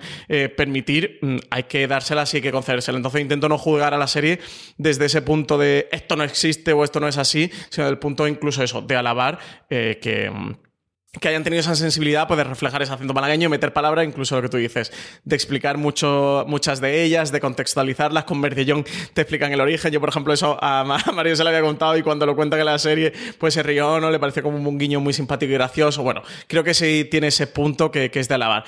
Veré el segundo y por ahora me voy a quedar con ella a ver qué tal. Tengo que reconocer que el punto de que esté en Málaga pues me da cierto morbo de a ver qué tal, qué es lo que cuentan y cómo lo reflejan. A mí me ha gustado mucho y lo veré religiosamente todos los martes, porque con estos estrenos a esas horas indecentes del, prime time, hasta que López Push lo adelante, que están en ello, mm, yo creo que lo seguiré viendo los martes en la aplicación de televisión española, que se ve muy bien y tiene unos subtítulos maravillosos. De verdad, que yo, yo como ya me acostumbro a ver absolutamente todo con subtítulos, los dejo puestos en inglés o en español y funcionan perfectísimamente para todos aquellos en los que tengáis el problema del idioma o de lo que funcione. Hablando de López Puig y hablando de televisión española, empezamos con cuentagotas, eso sí, a tener un poquito de conocimiento de cómo ver la, va a ir, perdonadme, la cuarta temporada del Ministerio del Tiempo, Francis. Pues sí, eh, estuvo Álvaro con Álvaro, eh, Álvaro estuvo, perdonad, con López Puig en, allí en el festival, estuvo hablando con él, ya comentábamos la semana pasada la, entrevista que ha sacado eso con Fernando López Puig, el director de contenidos de televisión española, sobre el prime también estuvieron hablando un poquito sobre el Ministerio del Tiempo y nada, vamos a escuchar al propio Fernando López Puig hablar con Álvaro y ahora comentamos un poquito sobre, sobre todo este alrededor del Ministerio del Tiempo y lo que va a ocurrir con el estreno de su cuarta temporada. Por último, ya te dejamos escapar mencionar el Ministerio del Tiempo. Sí. ¿En qué punto está de producción? el Pues tenemos ahora mismo cinco guiones magníficos, eh, es una serie de 10 guiones en principio, Van a ser de de capítulos. 10 capítulos, sí, y estamos trabajando mucho, mucho los guiones, reuniendo a toda la patrulla otra vez, o sea, está- estamos Pero muy... entonces ya sabes quién hay de la patrulla en esos guiones. No es tan fácil, claro, claro, sí, pero es que es, es encaje de bolillos, porque de pronto, no sé quién tiene una película, pero tiene tal, pero tal. Entonces, estamos diseñando una, una. Por eso es difícil. Tenemos una escaleta hecha de los 10, pero vamos encajando que los personajes puedan estar en el rodaje. ¿no? hay una temática o, sea, eh, o algo que Temática arco, vamos a volver un poco al principio, vamos a volver un poco a los. Siempre hay una temática arco, pero vamos a volver un poco al concepto de. de, de- de- sí, eso es. De, guion cerrado, autoconclusivo, con una misión. El rodaje sería para Y el principios. rodaje sería, pues yo creo que tendría que ser, estoy calculando porque eh, noviembre. por. Noviembre este año sí, sí, sí, rodaje. sí, para poder llegar en continuidad.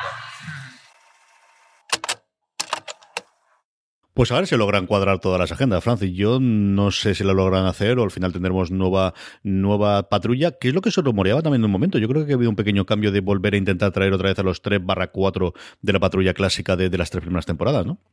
Sí, a ver qué tal aquí. Eso como, hombre, yo creo que la- el máximo titular o la máxima noticia era eso, que Fernando López Puig decía que calculaba que la serie iba a estar antes de verano de 2020, que le íbamos a ver. También eso era, calculo que, que, que estará. Mm, También de eso de que como que iban, a, eh, que iban a ver de cómo volver un poco al principio, que aunque hubiera un arco general que sí que serían episodios autoconclusivos, y eso de que apuntaba de que tenían cinco guiones magníficos y que va a ser una temporada de 10 episodios en principio, y eso que ya tenían cinco guiones que, bueno, pues que él considerará o cataloga de, de magníficos. Así que a ver qué tal, CJ, con muchísima ganas de que vuelva al Ministerio del Tiempo. En un momento mm, perdimos toda esperanza y ahora la hemos vuelto eh, a recuperar porque vamos a ver más Ministerio del Tiempo, vamos a ver esta cuarta temporada, a ver qué Sí, ocurre señor. con ella. Entonces, tú, Malaca, a mí me tienen desde luego totalmente conquistó televisión española. Vaya, no Sí, hay sí. como que no mande nadie. enteros. No hay como que no mande nadie para que las cosas salgan bien. Esto es espectacular, sí, señor. Vamos con canales de pago. Ah, Nombrábamos hace un segundo a Álvaro Nieva en esa entrevista que le hizo Fernando López Puig y Álvaro estará contentísimo, contentísimo, es el gran valedor de la serie dentro de la redacción de Fuera de Series, de que American Horror Stories, su novena temporada, llegue el 20 de septiembre a Fox, Francis.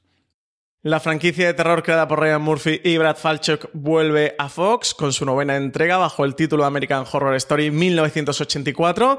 La serie, que como en temporadas anteriores cambia de personajes y tramas, va a girar en torno a clásicos de, cultura, de la cultura americana. Esta temporada hará referencia a la obra homónima de George Orwell, además de conocidas películas de terror y slashers que triunfaron en el cine durante ese mismo año, como fue por ejemplo Viernes 13 una intro que ya se ha podido ver, CJ, la cabecera de, de este American Horror Story 1984, mm, es pop ochentero absoluto, ¿eh? es una auténtica eh, maravilla la, la, cabecera. Yo estoy hasta por ponerme, sé que todos los años, digo aquí en streaming, siempre digo lo mismo, que, que, este año va a ser el que yo vea la temporada de American Horror Story. Voy a volver a hacer esta promesa, como diría, como diría Valen, mentiroso, mentira.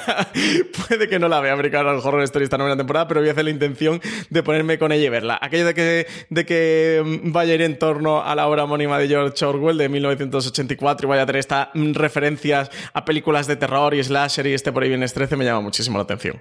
Yo el primero segurísimo y luego ya veremos la evolución que tiene. De cierto, las últimas temporadas he estado viendo Ranong la vi entera y el resto, bueno, pues eh, dos, tres en cada una de ellas aguante.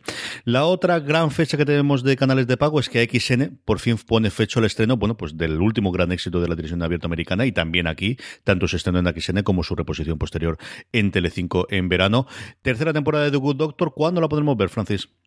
Pues va a llegar el martes 8 de octubre a las 10 y 5 de la noche esta tercera temporada de la exitosa serie médica The Good Doctor, protagonizada por Freddie Highmore. En esta nueva etapa eh, se resolverá si Sean tendrá suerte en el amor tras pedirle una cita a la doctora Carly, intentando así superar su relación platónica eh, con Lea. Y bueno, y como siempre, pues la ficción seguirá abordando casos médicos cada semana mientras sigue construyendo las vidas de los trabajadores del hospital. De todo lo anterior, Francis, ¿cuál recomendamos? ¿Qué vale la, nuestra recomendación de esta semana? Pues fíjate que le tengo ganas a la serie de Netflix a October Faction. Ya sabes que yo soy muy de adaptaciones comiqueras y esta que mezcla mmm, terror, sobrenatural, ciencia ficción, que me recuerda mucho a Umbrella Academy, pero quizás con ese punto más tenebroso. Encima la venden como un La familia Monster Mix, eh, Los Cuatro Fantásticos, me hace que tenga muchísimas ganas. Pero sabes que yo, comedias indies románticas no me pierdo una, así que Modern Love de Amazon Prime Video y con este repartazo, ya te digo yo que la veré. Yo estoy contigo, a mí también me atrae muchísimo Tobe Faction, pero de verdad que no se han dado nada, nada, nada, nada de información Netflix sobre ella, así que pues me quedo con algo que sí que he probado ya, al menos los tres episodios, como decía antes, que es criminal. Estoy loco por ver los tres episodios ingleses y ya tiraremos allí con los franceses y los alemanes igual también me pongo con ellos, pero luego los ingleses fundamentalmente, los franceses también, que a mí y el oír en francés es una de estas cosas que de vez en cuando me gusta hacer, eso lo veremos y estaremos aquí para eso, Pero para eso tienes que ver eh, eh, Versalles. Eh, CJ, la de Movistar Plus. Pues sí, Movistar. sí, debería también. Mira que me gusta, mira que me cae bien el que, que, le hice una entrevista en su momento en Madrid. Mira que no podía ser más encantador el protagonista de Versalles. Y es una de las que tengo ahí pendiente de época. Y yo creo que es además una que a Lorena le gustaría. Chico, al final, en el cajón de, de, de la pila está indecente de series que si no enganchamos al principio no podemos ver. Vamos con los Power Rankings, vamos con las series más vistas, como te decía antes, con ojo spoiler, novedades muy muy grandes, especialmente en la cúpula, las series eh, más vistas por las audiencias de fuera de series a lo largo de esta semana pasada. Una Power Rankings, un listado que hacemos todas las semanas a partir de una encuesta que realizamos en fuera de series.com, que os cargamos todas las series, todas las, semanas, las semanas, perdonadme, para que contestéis y que, como siempre os digo, la forma más sencilla de que os acordéis de hacerla y de esa forma que vuestras series preferidas estén muy arriba es que os unáis a nuestro grupo de Telegram, Telegram me barra fuera de series, donde podéis, por un lado, hablar diariamente con más de mil personas. Sí, mil personas tenemos en nuestro grupo de Telegram que hablan diariamente sobre series de televisión y se recomiendan y se aconsejan y discuten sobre cuáles les han gustado y les han dejado de gustar. Y sobre todo, luego os notificamos cuando colgamos esa encuesta para que nada, en cuestión de 10-15 segundos nos pongáis vuestras tres series favoritas de la semana. De esa forma es como hacemos nuestro Power Rankings y luego hacernos las preguntas que queráis que respondemos siempre al final del programa en streaming. Empezamos una, de verdad con muchísimas novedades, solo lo veréis. El puesto número 10, de nuevo, vuelve a entrar Derry Girls, una maravilla cuyas dos temporadas se pueden disfrutar en Netflix. Y novena posición para Elite, CJ, que se estrenaba nada. Eh, la semana pasada ya entró en nuestro Power Ranking. Intuyo que la semana que viene va a estar mucho más arriba, eh, que le dé tiempo a la gente a haberse puesto con ella. También entra en el octavo puesto la serie de AMC Fear the Walking Dead. Como os digo, la tercera novedad seguida que tenemos ocupa Fear the Walking Dead, el puesto número 8. Y séptima posición para Por 13 Razones, con su tercera temporada en Netflix, que cae 4 en nuestro Power Ranking. También de retirada, también cayendo cuando puestos, pues uno de los fenómenos del verano, The Voice, que como sabéis se puede ver en Amazon Prime Video. Y quinta posición para Euforia, CJ, que sube cuatro posiciones con respecto a la semana pasada, ¿eh? Euforia que ya terminó hace cuánto, tres semanas al menos. Pues nada, pues escala cuatro posiciones, se sitúa en la quinta. Aquí yo creo que la labor de evangelización de, de prácticamente todo fuera de series, encabezando por Valentina Morillo y, Marina Such, yo creo que está haciendo sus, sus frutos. Y es una serie también que yo creo que si la gente dejó de verla o no llegó a verla al principio, ahora se puede recuperar y ver un episodio detrás de otro. El cuarto, pues lo que tiene que ser. Ahí está, a ver si sube un poquito. La mejor serie que a día de hoy está en emisión, Succession, que se podéis disfrutar, porque no hay otra forma de ver esto, en HBO España. Y tercera posición para Carnival Row, de Amazon Prime Video, que entra también en nuestro Power Ranking directa a la tercera posición. Y cae un puesto, y esta es la noticia, Mindhunter deja el puesto de privilegio, la serie de Netflix se queda en el puesto número 2. Y se la deja Cristal Oscuro, La Era de la Resistencia, serie también disponible en Netflix, que entra por vez en nuestro Power Ranking, que yo todavía no me he podido poner con ella. CJ no sé qué tal está, pero las críticas, comentarios, los twitters que he visto alrededor de ella hablan bastante bien, ¿eh? Es una absoluta delicia, es preciosa de ver, es una cosa más bonita que las pesetas, de verdad que es una preciosidad y juega, pues, evidentemente, con el tono retro y con el tono de, de- de nostalgia de la gente que vio en su momento la película, que a mí me pilló joven. Yo digo, yo creo que es la primera o segunda película que tengo recuerdo y no me acuerdo prácticamente nada de ella, de ir al cine para verla. Eh, es una verdadera belleza de serie, de verdad, si no os habéis acercado a ella todavía, porque es que son de muñequicos, no. Y, y al menos ver el primer episodio de Cristal Oscuro, la Resistencia, que lo agradeceréis. Terminamos el programa con preguntas de los oyentes, preguntas que nos llegan por Twitter, que nos llegan por Facebook, que nos llegan por Instagram, todas las redes sociales, como ya sabéis, fuera de series directamente, o también fundamentalmente nos llegan en esa encuesta que hacemos para todos los, eh, todas las semanas en nuestro grupo de Telegram. Antonio M, en fin, eh, ¿cómo se nota que Francis es el que ordena las preguntas en el programa? Ahora. Hola Francis, este mensaje es solo una excusa para que puedas hablar de The New Pop por si no habéis encontrado ninguna oportunidad durante el programa. De nada. No sé si me gusta más que le hayas puesto la primera o que Antonio piense que tú necesitas una escucha para hablar de The New Pop. Hala, dale caña. Muchísimas gracias, Antonio. Pues nada, yo, yo sigo viendo el, el teaser CJ. Aquí a falta que nos saquen el tráiler y, y fecha de estreno. Dale las gracias, Antonio. Me parece una bellísima persona. Un detalle precioso que, que se haya acordado de volver a mencionar The New Pop, porque ya hace cuánto, dos programas que no hablamos de The New Pop, CJ. Esto no puede pasar. Esto no puede pasar, en streaming esto no puede pasar. De aquí les tengo que hablar toda la semana de New Pope. Antonio, escríbenos para la semana que viene, que sigamos hablando de New Pope. escríbenos de nuevo.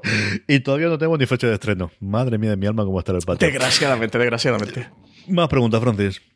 Carlos Martín decía, buenas panteras. Raro es el mes que no aparecen noticias sobre una nueva plataforma. Esto hace que cada vez se seguida más la parrilla y que debas estar abonado a muchísimas plataformas si quieres ver lo que antes podías ver teniendo una o dos. ¿No creéis que todo esto al final implicará que la gente vuelva a utilizar la- las descargas ilegales? Yo tengo Movistar, Netflix y Amazon y no estoy dispuesto a abonarme en ninguna más, lo que implica ver las demás series de forma ilegal o no verlas. Un saludo, fieras. CJ, cuenta. ¿Qué te ¿Qué? parece a ti ¿Empiezo todo yo? esto? Empieza tú. que Ábreme, no es necesario ver series. O sea, lo primero que tenemos que acordarnos es no tenemos un derecho a ver series. Tenemos derecho a la vivienda, tenemos derecho a la alimentación, a la sanidad, a la educación. Bueno, derecho a la vivienda no- que también sale bastante no- caro, también te digo. Sí, vamos a ver, no tienes derecho a una, casa de 300 metros cuadrados. Eso es otra cosa distinta y eso es distinto. Pero no hay un derecho a ver las series. Entonces, dicho de esas cortas, igual que yo no tengo, eh, si quiero ver todos los libros, lo tengo, es cierto que al final es una cuestión de lo que venimos. Y es cierto, como decía Carlos, y, y yo recuerdo en su momento comentar esto, cuando la gente se comentaba el, precio de Movistar Plus, cuando compró Com- Canal Plus, de es que muchísimo dinero, y diré, ya veréis cuando llegue la fragmentación, cuando lleguen todas las plataformas y de repente haya 8 o 10, cómo va a estar la cosa. Bueno, pues es lo que nos ha tocado vivir aquí a día de hoy. Eso es el juego, es que eh, yo creo que esto va a durar eternamente. Pues nada, dura eternamente. Yo creo que en 4 o 5 años todo el mundo que, que vea que no le saca rentabilidad a su proyecto volverá a vender las series a Netflix, porque aquí ha habido la dualidad de todo el mundo quiere vender la plataforma porque ve que realmente ahí es donde está el dinero, a excepción de los pequeñitos que son los channels que se van a meter dentro, que, es la, a ver qué es lo que ocurre. Entonces, yo creo que aquí es, ¿va a aumentar la piratería? Yo no sé si se ha llegado a ir nunca. Eh, yo creo que siempre ha existido y siempre existirá y siempre habrá las posibilidades mientras técnicamente sea posible. Es factible que, que sí que eh, esa una o dos series que sean puntuales, pues no haga el que tú tengas una suscripción más, que por cierto es tremendamente fácil a día de hoy darse de alta y darse de baja de las cosas. Esto no es como si te peleases con tu compañía eléctrica o con tu compañía de, teléfono y dijese que quieres cambiarte de compañía. Ha cambiado muchísimo las cosas y es tremendamente sencillo y eso lo sabemos y ahí yo sí me dio una sorpresa y tengo que confesar de hablando con, con la gente de las cadenas, la cantidad de gente que en plataformas online se da de alta y se da de baja todos los meses y acumulas o ves o lo que hay. ¿Que eso se choca con los spoilers y todo demás? Pues es la realidad que hay. Entonces, yo estaré suscrito a absolutamente todo, porque al final, pues nos dedicamos a esto y entiendo que la gente, y nuevamente, yo lo comentaba en la charla que hice con Pedro Andar este verano y quiero poner a ver si algún año de estos eh, me pongo a escribir sobre eso. Yo creo que hay un número determinado de plataformas, y aquí no meto solamente la plataforma de pago, sino plataformas en general o en entretenimiento, que se nos olvida que YouTube es una cosa que ocupa muchísimo hueco en nuestra parrilla, que lo tenemos también en las televisiones en abierto, que es el, el, el gran bloque. Y lo que todo el mundo está apostado es que ese número, lo- todas las plataformas están apostando, es que ese número es lo suficientemente elevado para que ellos también entren. Y eso tendremos la respuesta en cuestión de tres o cuatro años, Francis. Sí, sí, sí. No, yo eh, pienso exactamente como tú. Creo que mm, todos debemos de borrar nuestra mente en torno a esto las palabras necesidad o obligación. Es lo que tú dices. eh, necesidad tienes de comer y de beber y de tener un techo y, y la obligación es de, en todo caso, de, tener un, de trabajar, ¿no?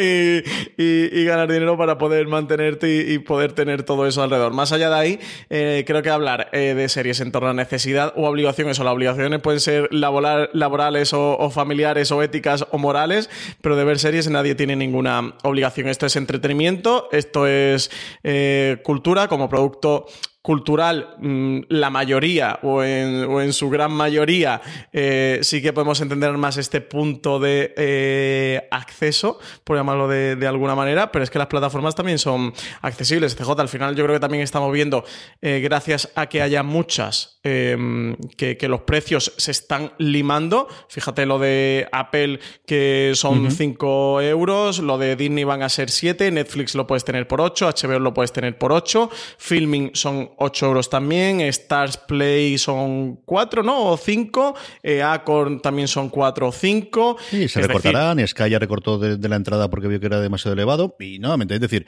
que eh, por otro lado, es decir, yo creo que lo- lo- la- las personas y a los humanos nos hacen humanos en la parte de la cultura. Yo en eso estoy totalmente de acuerdo y creo que si no es una necesidad básica, sí que la tenéis. Yo lo que creo es que no se puede exagerar de para poder ser una persona realizada necesito poder tener todo esto gratis. O sea, no, esto Sí, no o nos ser. obliga Y que, de- y claro, Netflix nos obliga. la gran diferencia de cuando yo descargaba las series hace 14 años es que entonces no había una alternativa que me pudiesen pagar. O sea, yo, mi grito cuando empezamos fuera de series hace 13 años no era quiero que me den toda la serie gratis, es dejadme pagar por ver esto bien. Es que al final me es más barato, por un lado, pero sobre todo es que veo mejor las series si puedo descargarla porque está en mejor calidad. Eso a día de hoy, ese discurso no existe. Entonces, mm, el, el- el- el llevarle el discurso de tengo derecho a que me lo den todo gratis, yo comprendo que hay gente que sí, y yo conozco gente alrededor, y no es que cobren poco, y no es que tengo, no, no, es que se ha metido la dinámica de le es más cómodo, le es más sencillo tener esta de aquí.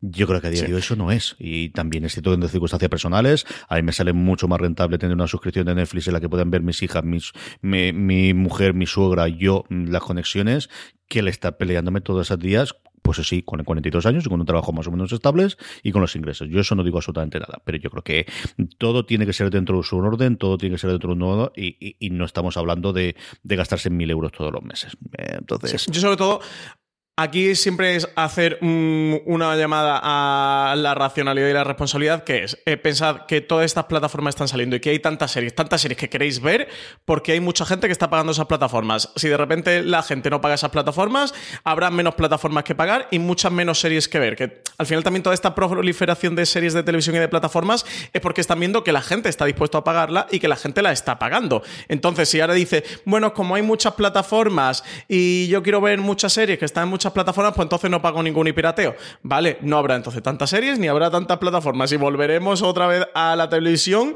de los años 60, los años 80 o los años Yo creo que tanta eh, 90. Al catastrofista no será Francis. Es decir, esto ha llegado para quedarse y lo que funcione. Yo creo que cada cual somos más adultos, sabemos lo que estamos a ver haciendo cómo cada evoluciona, uno, pero, incluido pero lo de también 14 hacer esta llamada un poco a la responsabilidad de- del que no pagues eh, no da exactamente Yo lo que, igual. no creo, de todas lo formas, que creo es que no te puedes, es decir, si no pagas no te puedes poner exquisito después. O sea, yo creo que eso de, de- de- no pagar y quejarte, eso ya es un poquito exagerado. Y algunos tienen por ahí, eso sí es cierto. Sí, sí. Yo de todas formas sí que mm, sí que, que creo eso, que al final, eh, bueno, también te puedes estar dando de alta y de baja. Yo entiendo que haya gente que diga, yo no me puedo gastar más de 10 euros o más de 20 euros y ese es mi tope. Pero te puedes ir dando de alta y dando de baja. Pues aprovechas que en Disney Plus esté todo de Mandalorian. Si te la quieres ver y te das de alta, debes de Mandalorian y te das de baja. Y aprovechas que en HBO pues estrenan el spin-off de Juego de Tronos y te das de alta.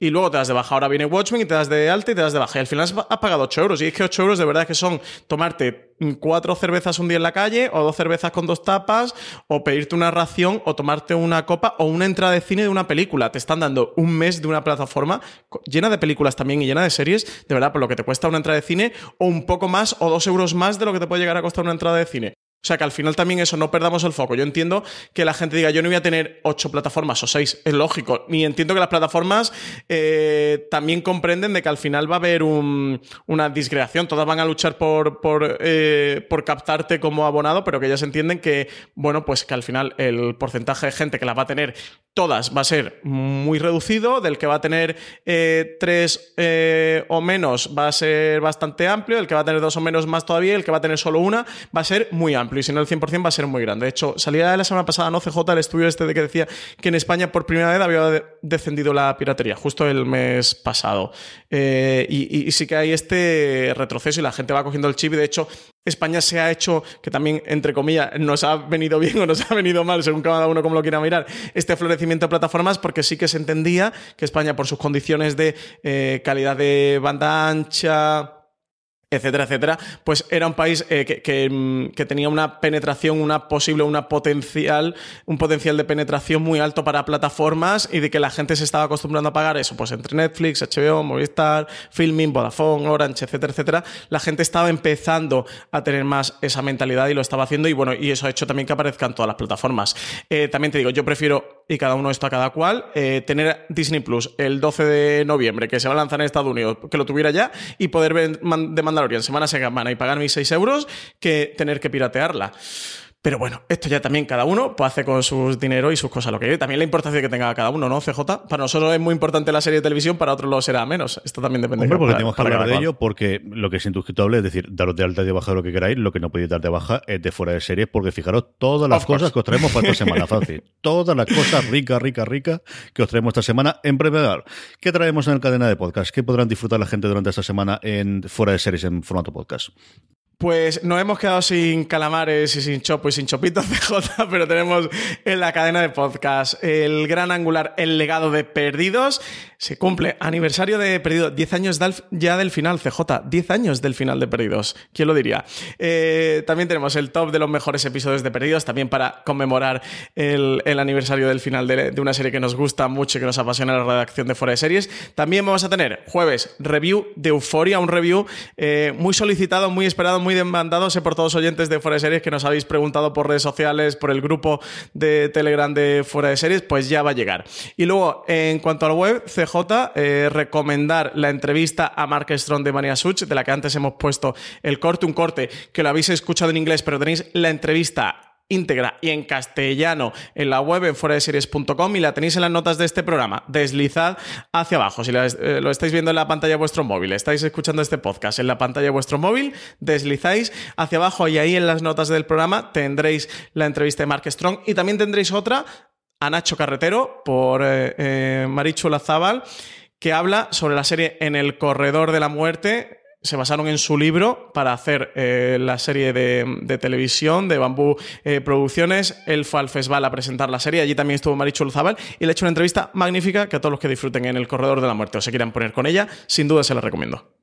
Sí, señor, Marichu le ha encantado y seguiremos hablando del Corredor de la Muerte a ver qué fenómeno tiene durante esta semana y qué recorrido tiene la serie de Movistar Plus. Hasta que ha llegado streaming, tenéis mucho más contenido como este hemos comentado en eh, la cadena de Fuera de Series, disponible en iVoox, en Spotify, en Apple Podcast y cualquier reproductor de podcast, simplemente buscando Fuera de Series, dejando me gustas y comentarios en iVoox como en Apple Podcast que nos ayudan y nos vienen bien y los leemos también en el programa. Y no olvidéis pasaros por fuera de series.com que tenéis pues muchísimo contenido, incluida esas dos entrevistas que comentaba Francis. Francis, hasta aquí llega streaming, hasta la semana que viene. Pues hasta la semana que viene, CJ. Y a todos vosotros, querida audiencia, un abrazo muy fuerte. Recordad, tened muchísimo cuidado ahí fuera.